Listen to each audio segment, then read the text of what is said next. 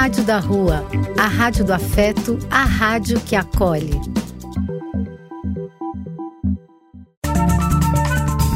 Apoio: Casa de Vó, Banho para Geral e Instituto de Políticas Relacionais.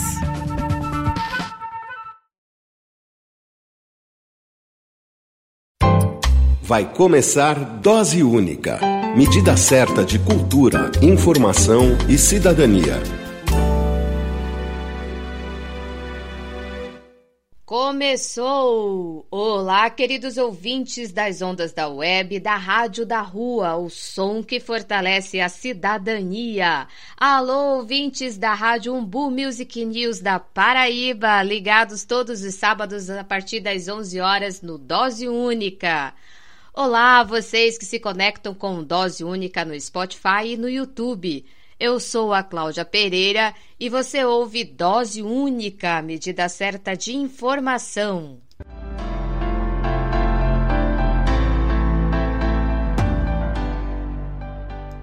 Um salve especial para os ouvintes da cidade de Umbuzeiro, na Paraíba. Agora, o Dose Única também está na grade de programação da rádio Umbu Music News Todos os sábados, a partir das 11 horas, os ouvintes da Paraíba podem sintonizar a rádio Umbu Music News e ouvir Dose Única. Eu agradeço muito ao Matheus pela acolhida aí na rádio Umbu Music News, é, também ao Lindomar pela iniciativa.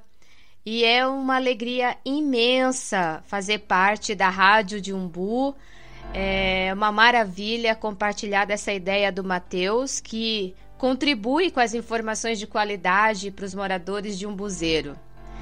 Matheus, olha, não é nada fácil é, ser comunicador, principalmente nesses tempos, mas o bom jornalismo é imprescindível. É, siga firme, seja perseverante. O Dose Única é, chega em um buzeiro através da rádio da rua, a rádio do Papo Reto, a rádio que me acolhe e me permite acreditar que um mundo justo ainda é possível. Então, vocês de Umbu, sintam-se todos, todas, todes abraçados.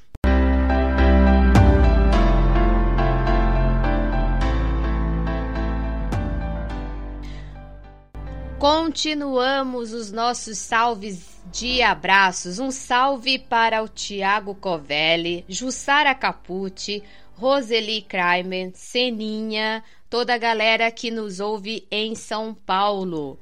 Também um salve para o Glauber e Márcia, que nos ouve em Goiânia, e para todos e todos vocês que nos ouvem neste planetinha. Muito obrigada pela sintonia e presença.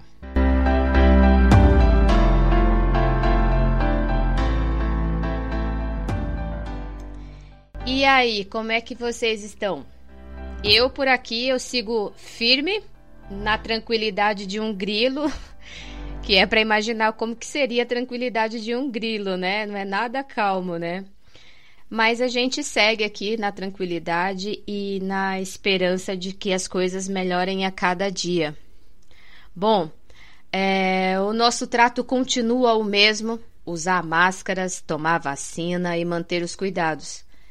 Quem tomou a primeira dose da vacina não pode esquecer de tomar a segunda dose e quem tomou a segunda dose ficar atento para tomar a dose de reforço. E lembrando que a dose de reforço é após seis meses, né, ter tomado a segunda dose. O Conselho Nacional de Secretários de Saúde, o CONAS, registra a marca de Infelizmente, mais de 600 mil mortes por Covid no Brasil. A média móvel agora está em mais de 400 óbitos diários. Deu uma diminuída, mas isso não muda muita coisa. E mesmo assim apresenta aí uma queda né, nessas últimas semanas. O número de contaminados está com mais de 20 milhões e 500 mil casos confirmados, e eu sempre falo aqui que é para ficar atento ao número de contaminação. É, nós podemos observar que a cada, a cada semana esse número de contaminados aumenta, né? Tem que ficar atento a esse número.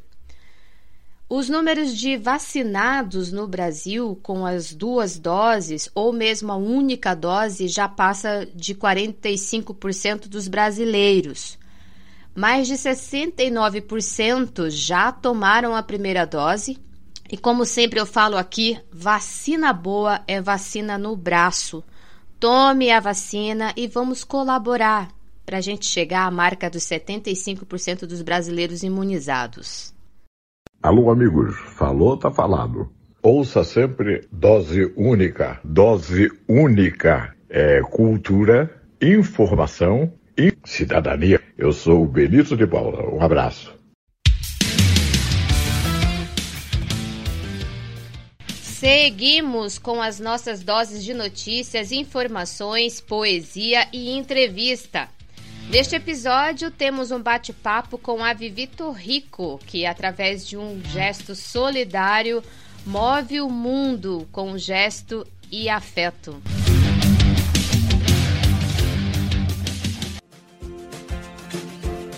Você está ouvindo Dose Única medida certa de cultura, informação e cidadania.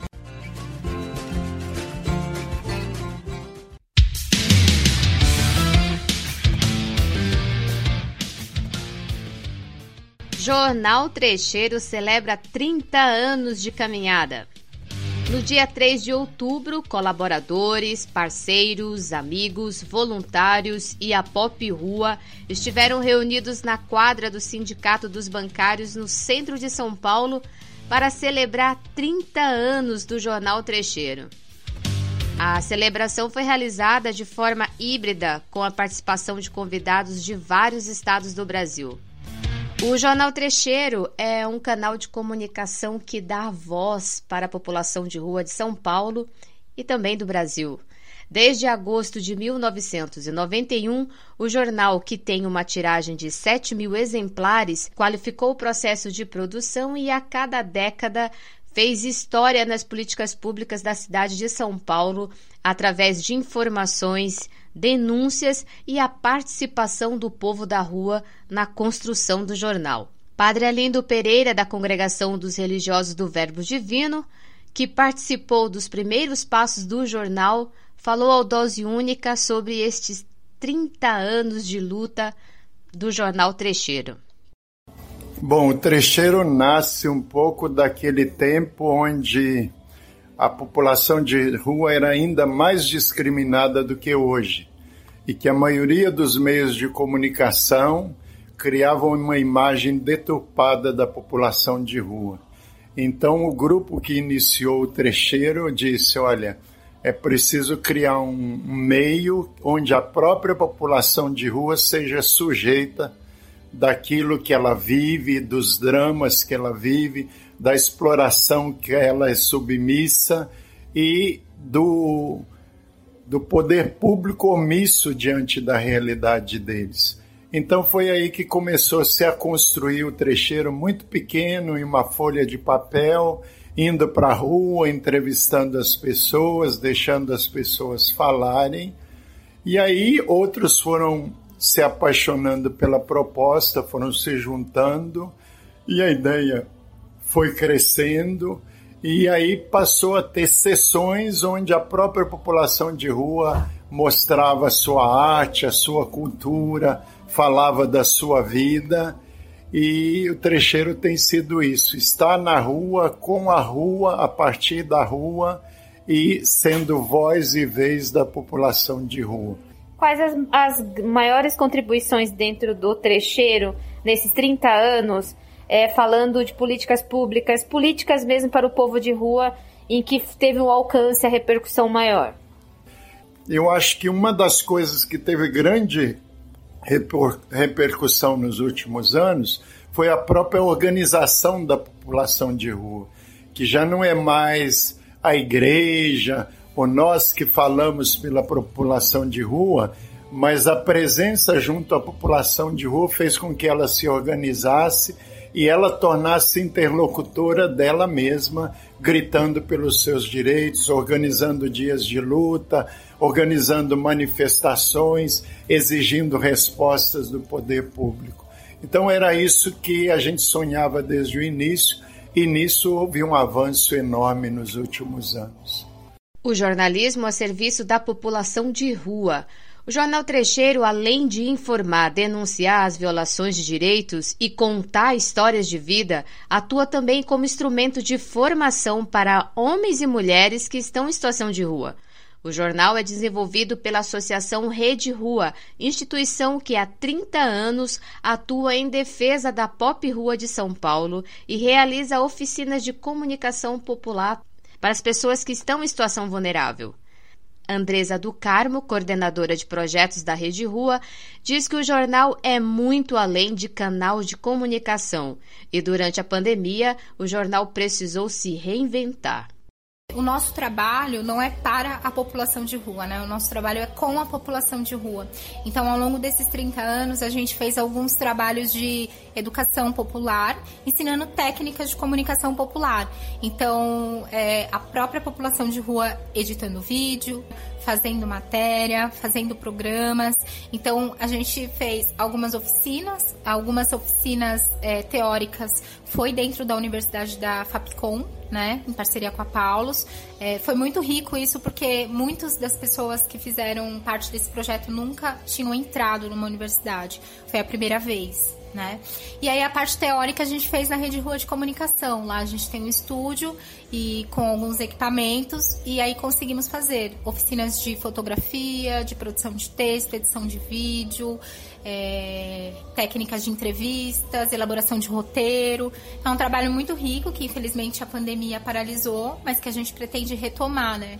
Porque é, é mais do que a gente é, falar sobre a população de rua, é eles poderem expressar e, falar por si só, né? né? Ter voz. Acho que essa é a missão do jornal. É, é um desafio, né, a pandemia para o trecheiro, porque ele é físico, até porque a população de rua não tem condição de acessar ele digitalmente, né? Então, aí a gente fez ele em A3, num formato diferenciado, que anteriormente não tinha, né? E colocamos nos equipamentos. Além disso, é, introduzimos no, no, na rádio, né? Isso também possibilitou que os equipamentos passassem para que as pessoas pudessem ter as notícias da rua ali no ouvindo, né?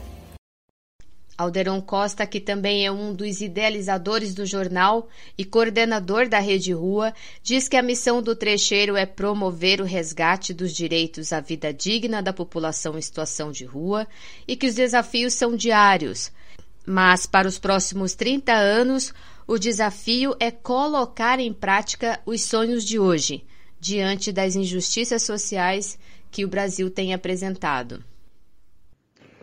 Nesses 30 anos de jornal O Trecheiro, os desafios foram grandes, né?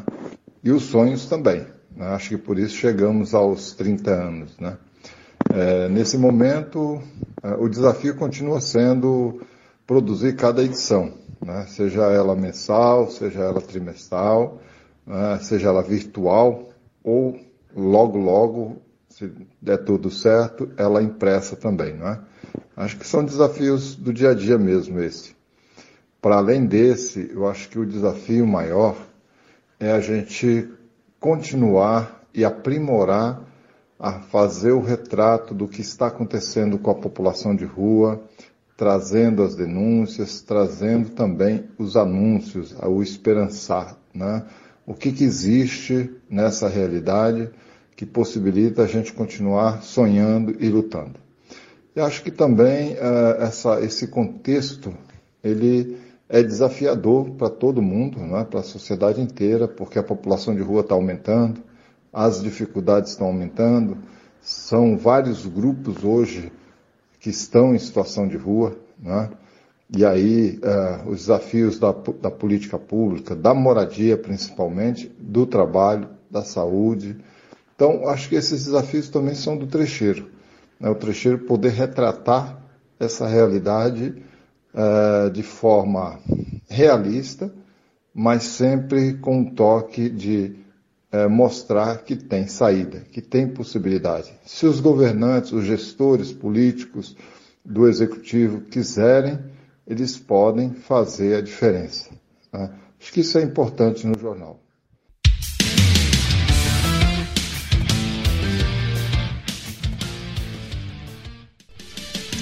Eu tive o privilégio de fazer parte da redação do Jornal Trecheiro e também apresentei aqui na Rádio da Rua, ao lado da Carla Maria, o jornal. É, eu acho que eu apresentei por quase cinco meses o jornal aqui na Rádio da Rua. O Jornal Trecheiro é um canal que começou por uma folha de papel muito simples, mas com riquezas de informações que deu voz na década de 90 para o povo da calçada. E hoje é, podemos dizer que aquele papel simples que começou com algumas palavras e algumas frases já denunciando e colocando o povo de rua em evidência, hoje é capaz de dar visibilidade para quem ainda é invisível para essa sociedade.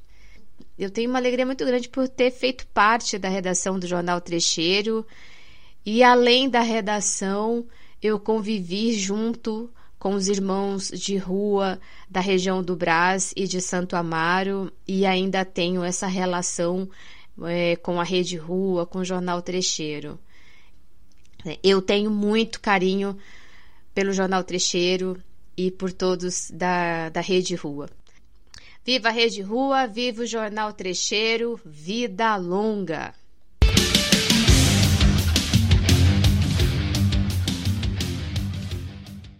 Comunidade tradicional caiçara de Ilhabela, litoral de São Paulo, denuncia construção irregular. Território tradicional reconhecido pela União, a comunidade caiçara da Bahia dos Castelhanos em Ilhabela, São Paulo, nos últimos tempos, além da especulação imobiliária, enfrenta a omissão do poder público local.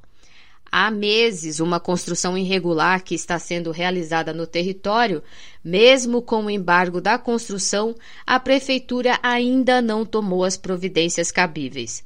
A Associação de Moradores e Pescadores Artesanais da Baía dos Castelhanos denunciou a irregularidade da construção, mas o suposto proprietário continua executando a obra.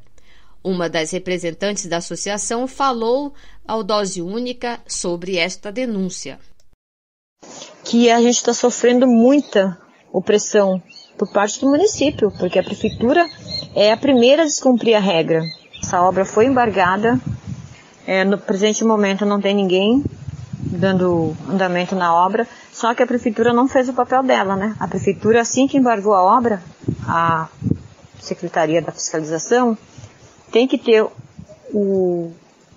Eles têm que demolir a obra, mas até agora, no presente momento, não aconteceu nada. Nós não queremos construções de pessoas que não fazem parte da nossa comunidade, que não é da luta, que não, não é caiçara, que não vive da pesca, que não vive da tradição, da cultura e que não, não vai trazer nenhum benefício para a nossa comunidade. Uma área que a União reconheceu que é nossa, que é a autorização de uso sustentável, é um documento coletivo em que a prefeitura insiste em não respeitar o que a comunidade quer. Desde 2015, a comunidade de Castelhanos possui o termo de autorização de uso sustentável coletivo. Trata-se de um instrumento jurídico emitido pela Secretaria de Patrimônio da União. Na prática, significa que no território só podem morar os povos tradicionais caiçaras e qualquer construção ou qualquer outra determinação que comprometa o espaço só pode ser realizado em comum pela e para a comunidade de castelhanos. A área não pode ser comercializada e, muito menos, é permitido a construção de imóveis que não seja realizada por seus moradores nativos. Essa construção chegou em Castelhanos, pois esse proprietário, entre aspas, que comprou esse terreno de alguém que sabia que não poderia construir, porque a partir de 2015 que o Taos foi titulado a Baía de Castelhanos, todos aqueles que estão na área da União não são donos, porque a União não deu título para eles, mas deu esse território reconhecendo que nós somos os donos e podemos usar até quando a gente quiser. E com certeza a gente vai querer até o fim das nossas vidas, né? Porque somos um povo tradicional, aqui a nossa, nossa história. Então tudo isso que acontece, a gente quer relatar um pouco. Por quê? porque essa pessoa que veio, ele, ele veio com material, a prefeitura deu um alvará para ele agora em pleno 2021, sabendo que essa área já está congelada, não pode ter construções de pessoas que não são da comunidade. Essa pessoa desrespeitou a guarita do parque, porque lá tem uma recomendação que a própria comunidade pediu para a Secretaria de Obra e para o Ministério Público Federal que só passasse material na guarita do parque, sentido prédio Castelhanos, que fosse da comunidade e a associação faria uma declaração afirmando que essa pessoa é caiçara, que é tradicional e que deve manter-se no território. Isso não aconteceu. E mesmo assim ele conseguiu fazer um pouco da construção, a Baía de Castelhanos é composta por seis comunidades que vivem da pesca artesanal, vivem sob ameaças e já estiveram na iminência de ser expulsos. O Ministério Público Federal já investiga a irregularidade de compra e venda de terrenos no território e o próprio Ministério Público Federal também reconhece que os moradores vivem há séculos no local e precisa ter esse direito preservado. Bom, todos os dias aumenta a perseguição aos povos caiçaras, quilombolas, os povos originários da terra. A especulação imobiliária é gigantesca, principalmente nesse, neste governo, que tinha à frente o tal ministro Salles, que no estado de São Paulo cometeu diversos crimes ambientais.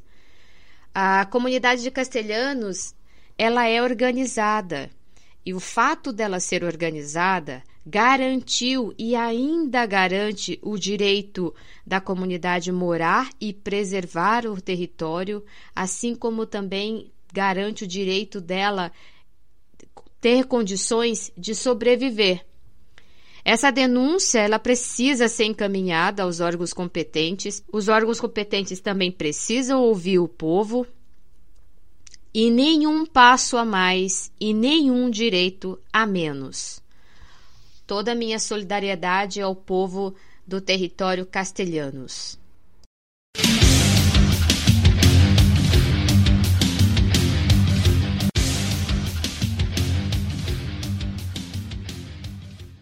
Jornada de luta por moradia em Brasília exigiu fim de remoções forçadas e política habitacional autogestionária. Representantes dos movimentos populares urbanos reunidos na capital federal nos dias 4 e 5 realizaram a Jornada Nacional de Luta pela Moradia. Foram momentos para reafirmar, fortalecer as mobilizações e refletir o Dia Mundial do Sem Teto, que é lembrado todos os anos na primeira segunda-feira de outubro. No primeiro dia de encontro, lideranças de todo o país debateram a atual conjuntura social e política. A pandemia foi um dos temas abordados que desencadearam outras reflexões de debates.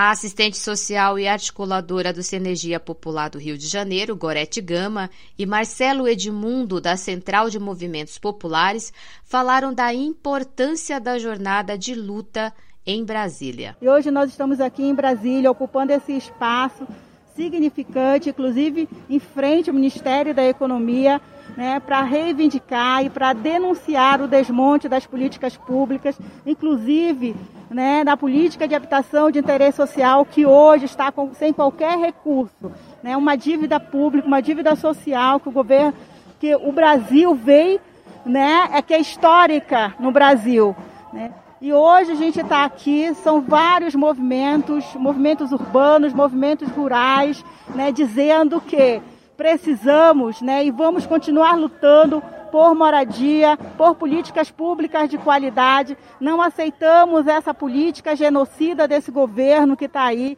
não aceitamos essa política econômica, né? E a luta é por moradia digna. Estamos aqui em Brasília desde ontem na luta por moradia pelo despejo zero. Hoje, nós, ontem nós fizemos a nossa plenária e hoje faremos uma marcha pedindo moradia, pedindo uma política social para atender às necessidades de morar do povo.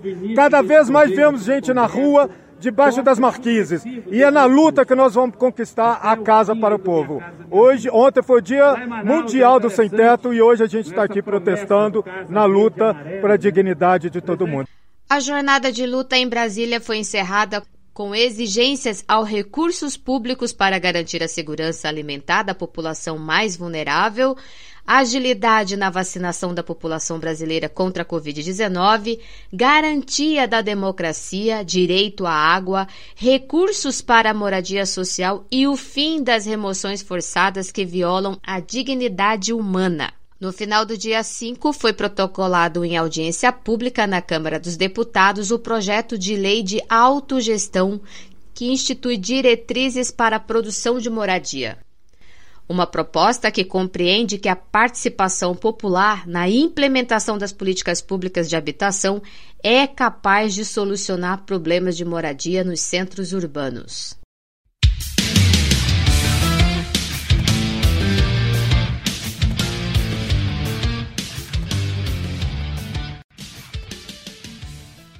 As notícias e informações que você acabou de ouvir, além das produções do Dose Única, teve como fonte portal G1, CBN e a Rede Jubileu Sul Brasil.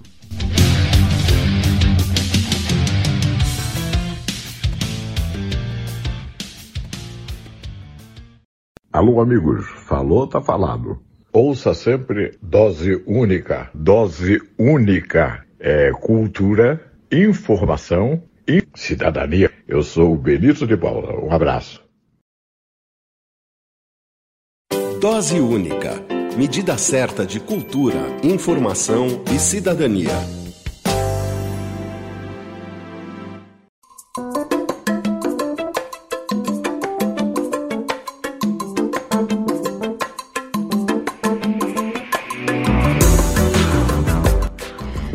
Participação de hoje no Dose Única é da Vivi Torrico. Ela é idealizadora do projeto Solidariedade Vegan, que tem como objetivo alimentar a população carente de São Paulo. Eu acho que é muito mais que isso. A iniciativa começou com a distribuição de algumas marmitas veganas na região do Bexiga, região, região do centro de São Paulo.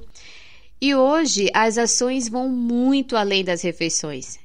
Vivi é da Argentina, mora no Brasil há muito tempo e é a companheira do vocalista da banda dos Ratos do Porão, o João Gordo.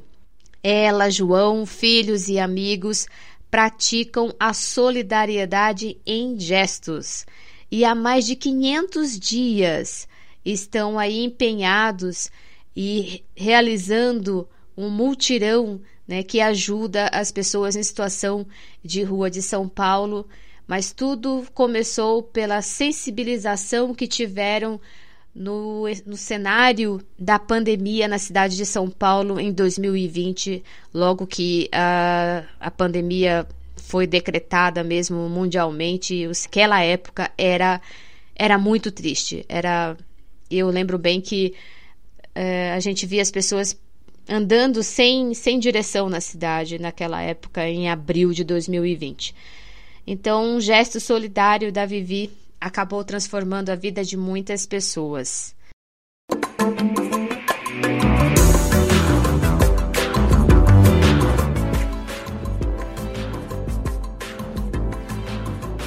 Na coluna do Dose Única de hoje, nós temos a presença da Vivi Torrico, a Vivi, ela vai contar para a gente um pouquinho da sua história, o gesto solidário, sobretudo no momento de pandemia.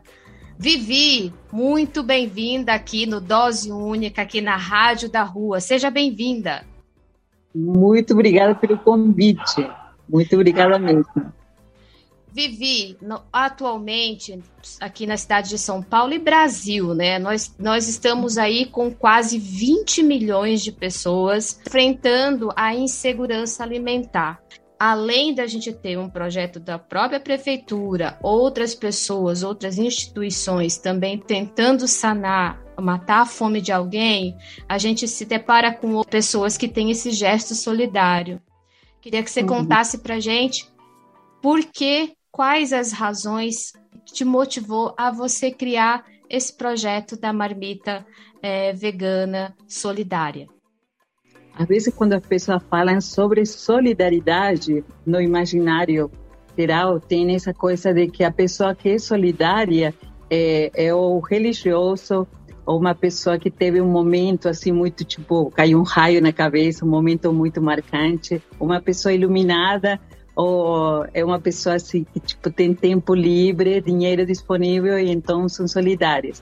As pessoas geralmente pensam que esses são os meio que os arquetipos de, de pessoas solidárias e acabam esquecendo que a solidariedade é uma característica de todos nós humanos, né?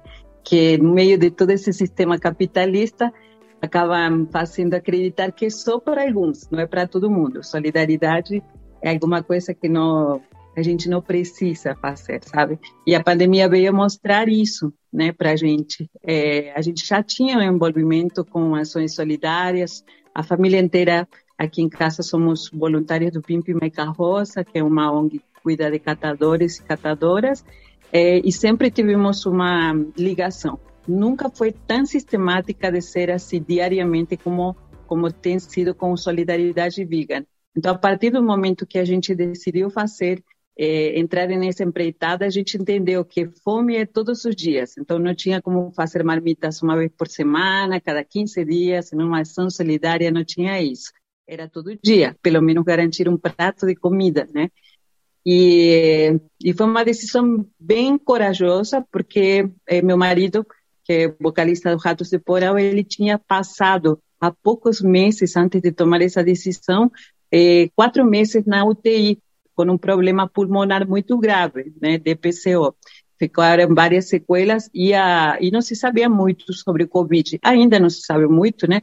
Então, é, foi uma decisão assim de, de, da família inteira. Eles sabiam que eu ia ter que me dedicar muito e ficar meio que isolada do resto da família. Então, meus filhos entraram nessa decisão, João também, e a gente acabou tomando isso é, de uma forma muito séria. E a gente quis fazer é, como a gente sempre imaginava, né? Porque o primeiro medo, assim, enquanto quando você decide fazer alguma coisa nova ou alguma coisa que você acha que somente alguns fazem, é o julgamento, né? Então, é, isso foi outro exercício durante a pandemia inteira. É, deixar de lado esse medo a ser julgada do tipo, ah, tá querendo se promover, ah, olha o que está inventando. Falei, olha, se eu faço alguma coisa ou não faço, vão falar igual, de qualquer jeito. Então, é. É, a prioridade é sarar essa falta de alimento que, que, que o pessoal de rua estava tendo, bem no começo, continua tendo, e cada vez é pior, cada vez é mais abrangente, não é só de rua, é nas comunidades, é, pessoal que mora em kitnetes, é, é muito... Começamos com solidariedade vegan, né? É, e foi, foi uma experiência muito, muito rica, de todos os dias fazer mais de 300 marmitas, pouquíssima gente trabalhando junto e contamos com o apoio do Mundano, com Pimpi Maica Rosa, que durante três meses distribuíram todos os dias, de domingo a domingo, marmitas em tudo quanto lugar, na ocupação São João, na ocupação Bonifácio, na 9 de julho, em tudo quanto era lugar, nas ruas, na 14 bis. E aí, a partir disso, a gente começou, tivemos um intensivão de sociologia, de. De, de, tudo, de tudo. E aí entendimos que, que não era só alimento, né? Não era é. só alimento. Gente, quando entregávamos garrafinhas de água, é, às vezes eles preferiam a garrafinha de água antes que a marmita, né? Sim. eu fui a fazer uma pesquisa sobre isso. Em São Paulo, até a década dos 80, tinha vários bebedouros na cidade. Hoje, na cidade de São Paulo, no centro, tem 11 bebedouros nas ruas, 11. 200 estão espalhados em metrôs, em, em, parques que são fechados, lugares que os moradores de rua não têm acesso. Não, não têm acesso. Não e aí, quando você percebe que falta água, aí você, o resto falta tudo, falta absorvente, falta cobertor, falta meia, falta tudo, tudo, tudo. tudo. tudo. E, e foi, é, é, tipo, é sempre mais, né? E aí a gente percebeu que a solidariedade é, é, é cuidar, né? E quando você cuida, cuidar é uma palavra, é um verbo transitivo, né? Ele não é único. Você não fala cuidar é alguma coisa única. Cuidar são várias coisas, né? Você cuida de uma pessoa, você cuida da parte psicológica, da saúde, do trabalho, da moradia, de tudo.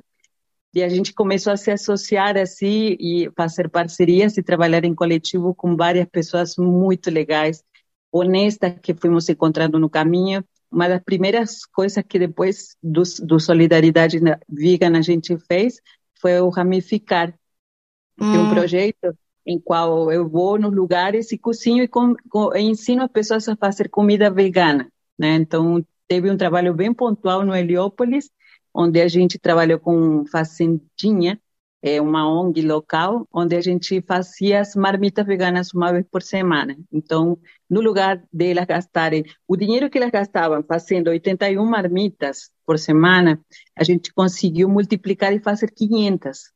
Depois disso, a gente começou com um trabalho com as crianças. A gente tem duas brinquedotecas atualmente, uma na Alcântara Machado e outra na São Vicente. Eh, são brinquedotecas que têm um cronograma diário com professores voluntários. Então, temos boxeio, temos eh, cerâmica, eh, reforços para o ensino médio. Todos os dias tem um professor, tem um ou dois professores, né? E... e Vivi, você me falando com tanta intensidade de tudo isso, isso tem menos de um ano? Tudo isso? Tem exatamente 556 dias, ininterruptos. A gente não parou, eh, não paramos, não paramos nem sequer. Dia 24 de dezembro, estava todo mundo fazendo festa, jantar, a gente estava no pátio colégio, junto com a Sofia do treino na laje, fazendo jantar para eles falamos bom dia 31, vamos ficar em casa, né? Aí teve um alagamento no Capão Redondo, lá o pessoal da Nave Capão, que é uma ONG muito legal também, nos chamou para ver se podíamos ajudar, e lá fomos nós de novo, sabe?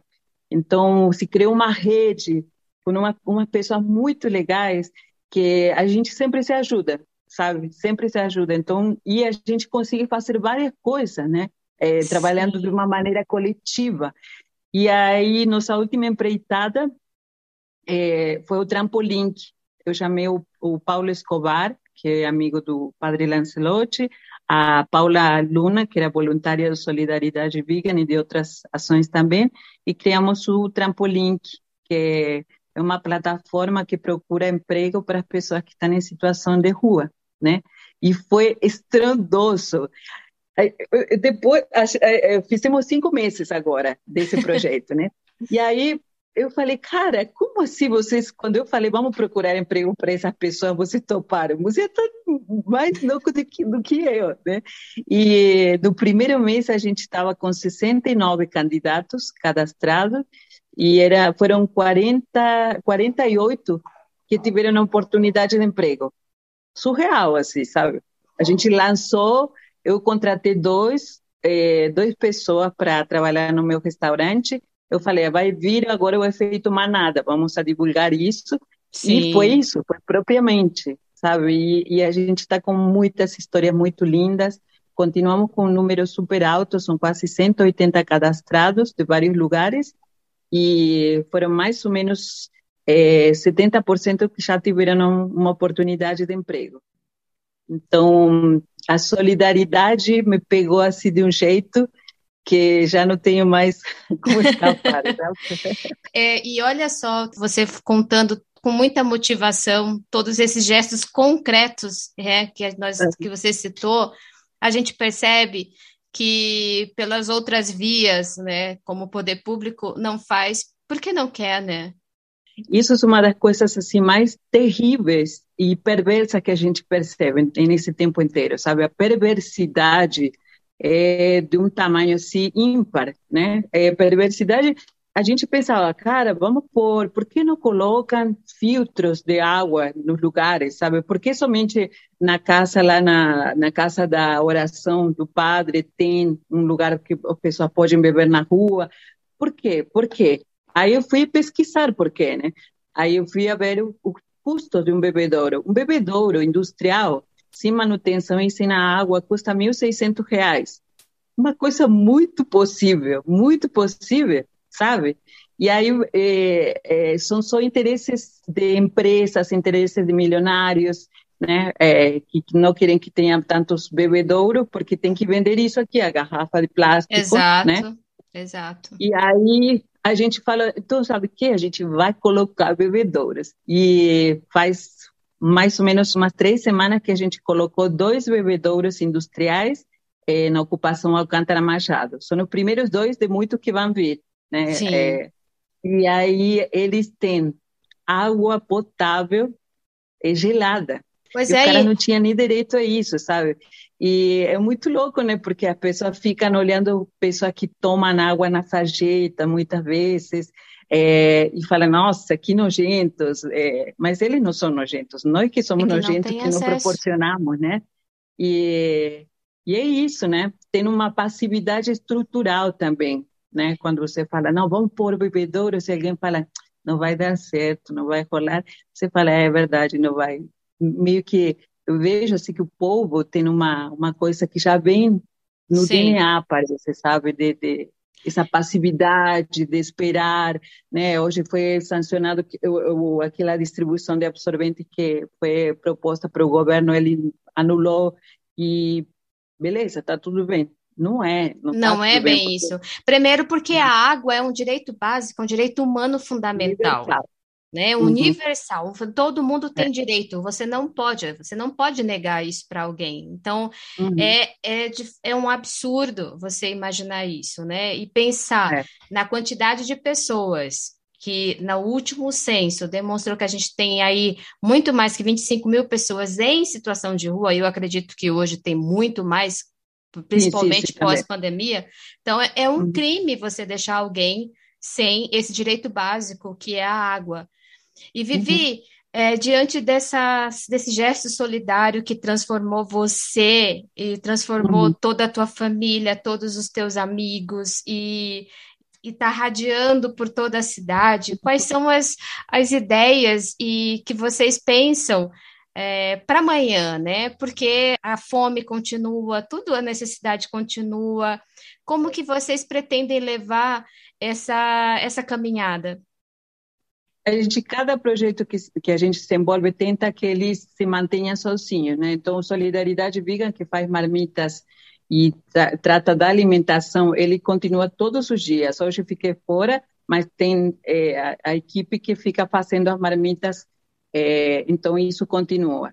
E as outras coisas também, é, a gente trabalha com a comunidade, com as pessoas, e eh, em parcerias com várias outras pessoas, então acabam tendo meio que uma vida própria, eles se, se autossustentam e se organizam, como a brinquedoteca, por exemplo.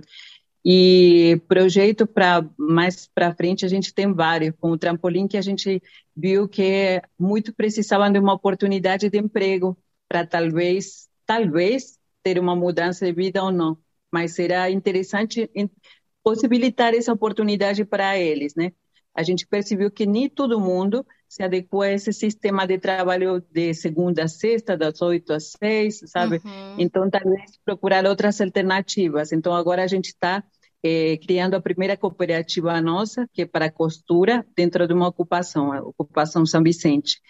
Então, o que a gente entendeu em toda essa pandemia é que para essas pessoas, essas pessoas são muito diversas, muito diversas. Em cada lugar é uma realidade, cada cada cada pessoa é um universo. Então não tem uma solução única, Sim. né? Não tem tem tem tem talvez a, a, solução única seria amor, sabe? Amor em forma de é, água potável, amor em forma de camas, é amor é, em forma de chuveiros de água quente, é, de roupa, é amor desse jeito, sabe? Isso talvez poderia ser uma resposta única para esse problema, mas é, a realidade concreta é que todas as situações precisam de várias várias coisas e a gente está descobrindo todos esses caminhos e tentando é, continuar dando algum suporte, né? Para pelo menos deixar da, amenizar um pouco. A gente sabe, temos total consciência de que não vai exterminar esse papo de ah, vamos erradicar favelas, não vai ter eh, mais desigualdade, não, não, não adianta, temos que ser mais, eh, mais eh, conscientes e saber que isso não vai mudar, vai ter sempre. O que a gente pode e deve, temos obrigação, é de fazer que isso não seja tão desigual, né? Que, porque Exato. aí se torna perverso, maquiavélico, realmente, né? Foi muito interessante que da brinquedoteca, do Solidariedade Vegan saiu a brinquedoteca, da brinquedoteca saiu o Boxe Solidário, que foi um projeto que a gente impulsionou o professor de boxe. E hoje é, tem uma menina, a Maria Ângela do Capão Redondo, que 13 anos, tem vários irmãos, né? E ela tomava conta deles, então a quatro ela não estudava mais. Ela se tornou faz duas semanas uma atleta olímpica, né? Por meio do boxe que a gente sabe que hoje ela voltou a estudar, ela voltou a ser uma menina de 13 anos, sabe? Não uma menina é, que tem que cuidar dos irmãos, que tem que, que deixar de estudar. Então, um resgate, né, Vivi? Um resgate, é, né? É, Permitir é. que, a, que ela possa sonhar, viver como adolescente, como ela tem direito, estudar. É um resgate de vidas, né? Um resgatar mesmo, é um gesto solidário, realmente transforma muitas vidas. Puxa é. vida, é, é muito intenso. É, você contando, a gente fica, eu fico imaginando, nossa, mas como é possível acontecer tudo isso em 500 e poucos dias? Sim, é possível. Vivi, para finalizar, que gostaria que você deixasse uma mensagem para todos que estão te ouvindo aí pelo Brasil afora. Deixa uma é. mensagem é. para as pessoas que estão te ouvindo, Vivi. Eu acho que a mensagem é isso, se permitir mesmo é, olhar ao outro, se colocar um pouquinho no lugar do outro, sabe, para amenizar essas desigualdades. E a solidariedade é uma característica humana. Então, vamos tentar resgatar isso, né? Você não precisa ir a pintar favela para ser solidário. Começa em casa, começa com, com teus com teu companheiro, filho, marido, família, pergunta como está, se está bem, de verdade pergunta, tira o celular da mão e pergunta. E aí já começam a acontecer as coisas, né? Quando você começa a se importar com o outro. E Vivi, para a gente uh, aqui que está te ouvindo colaborar também com Solidariedade Vegan, como é que a gente faz? A gente tem é, um catarse, que é o financiamento coletivo, que com ele a gente financia as marmitas. Né? Temos um custo aproximado de cinco reais por marmita. Muitas vezes conseguimos doações, então esse custo abaixa e com esses dois reais que sobra, um real que sobra, a gente faz as outras coisas, né? Então pintamos os lugares quando precisa comprar pincel ou coisas desse tipo. Temos lives colaborativas nas terças e quinta-feiras no canal Panelaço, onde a gente sempre convida algum, alguma pessoa meio inusitada, músicos, e, e as pessoas podem fazer doações. Nossas doações normalmente são de R$ reais com 66 centavos, porque a pessoa faz a brincadeira do meia, meia, meia. Tá? Mas tudo é válido, tudo é válido. A gente tem o poder, sabe, curtir uma foto, comentar uma foto, já é, é válido também, sabe? É, você não precisa ter dinheiro em si para colaborar, colabora desse jeito Ô, oh, Vivi, olha, foi muito boa essa partilha, sensacional. Eu desejo muita saúde para vocês, abraços de saúde para cada um de vocês, vida longa, vida longa. Vocês estão aí praticando de verdade o verbo esperançar. Eu acho que é esse verbo que temos que exercer por um bom tempo aí, para a gente ter, continuar resgatando vidas. Muito obrigada pela entrevista. Muito grata a vocês, muito grata. Tchau, Sim. tchau.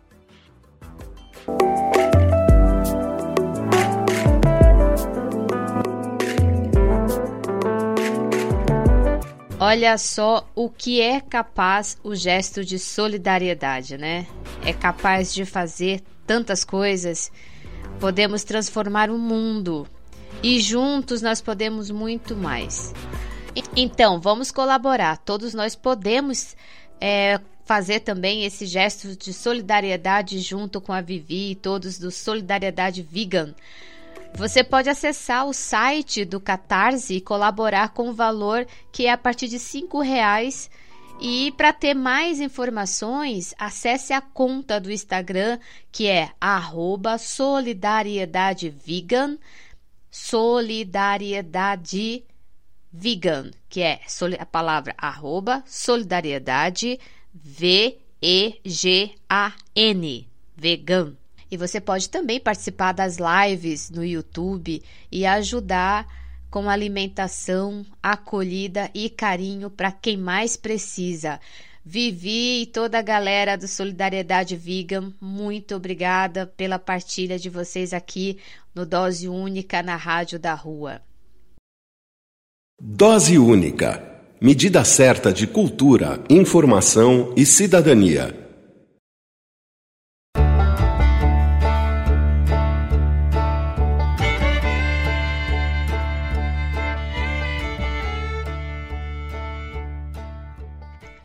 Doses de poesia. Chegamos ao nosso bloco de poesia, um espaço reservado para a cultura, para a arte, para a música.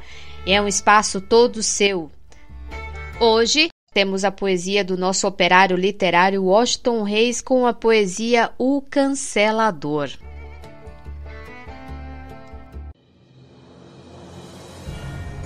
Assim que raiou o dia, rasgou em mim essa novata geografia da cidade. Apontei minha caneta para minha felicidade. Rasguei as ruas e a sociedade. Atravessei as feridas das avenidas e vi e vi. Vi os caras da rua levantando do papelão como quem abre uma janela com paisagem para dentro.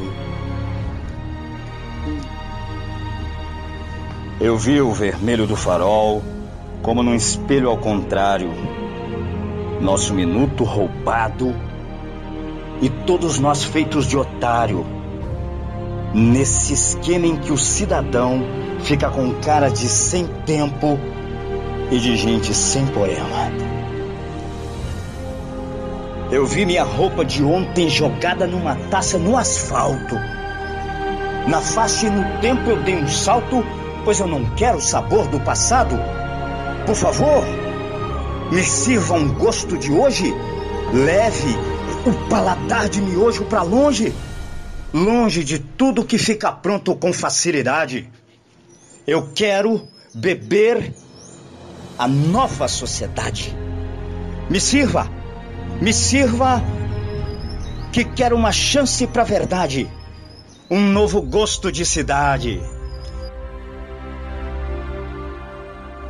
A todos que vi na cidade sem a herança de um dia trabalhar pela poesia que dá esperança de o cidadão não ser mais um mendigo pedindo um gosto novo de cidade.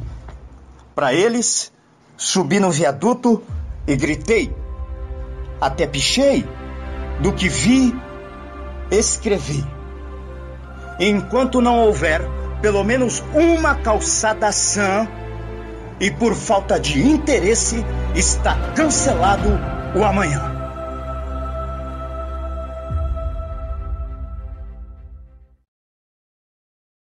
A cada poesia, a cada interpretação, Washington nos surpreende cada vez mais. Washington, você vai longe, muito longe, hein? Alô, amigos, falou, tá falado. Ouça sempre dose única, dose única. É cultura, informação e cidadania. Eu sou o Benito de Paula. Um abraço.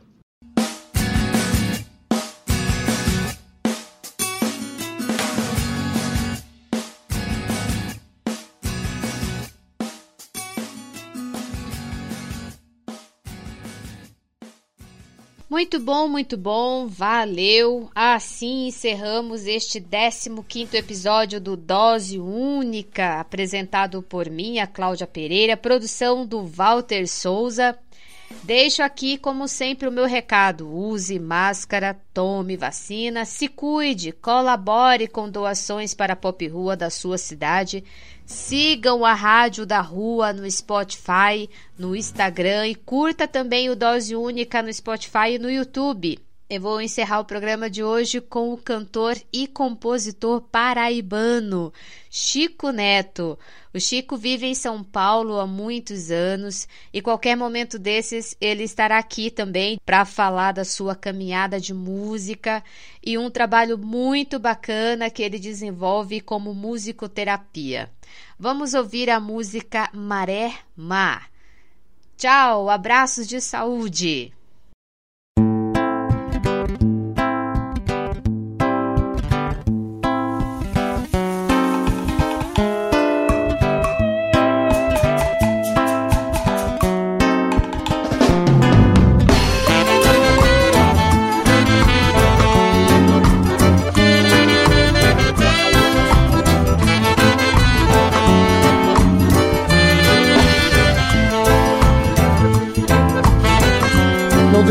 Da vida pra depois. Não deixe de comer feijão com arroz. Você sabe tudo passa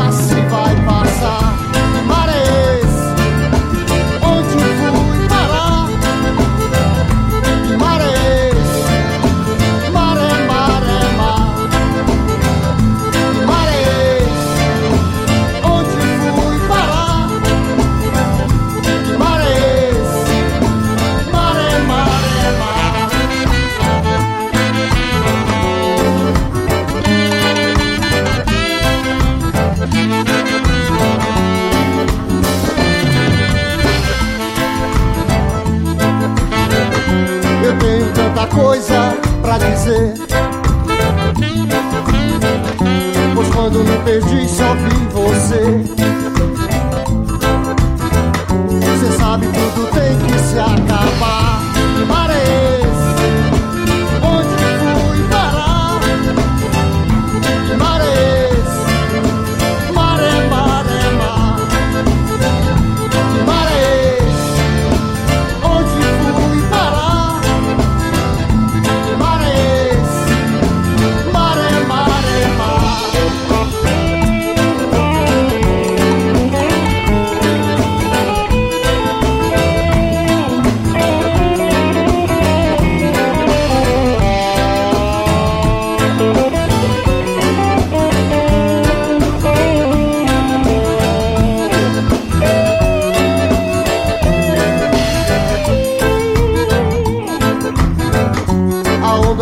Passou e vai passar.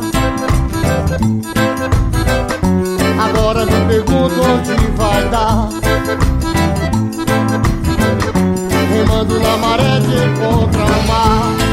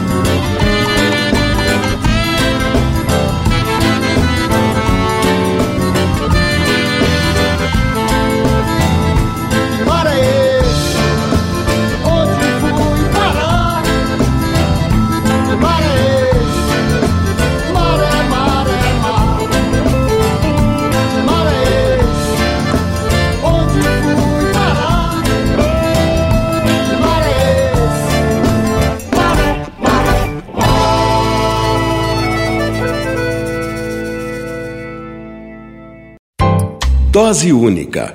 Medida certa de cultura, informação e cidadania.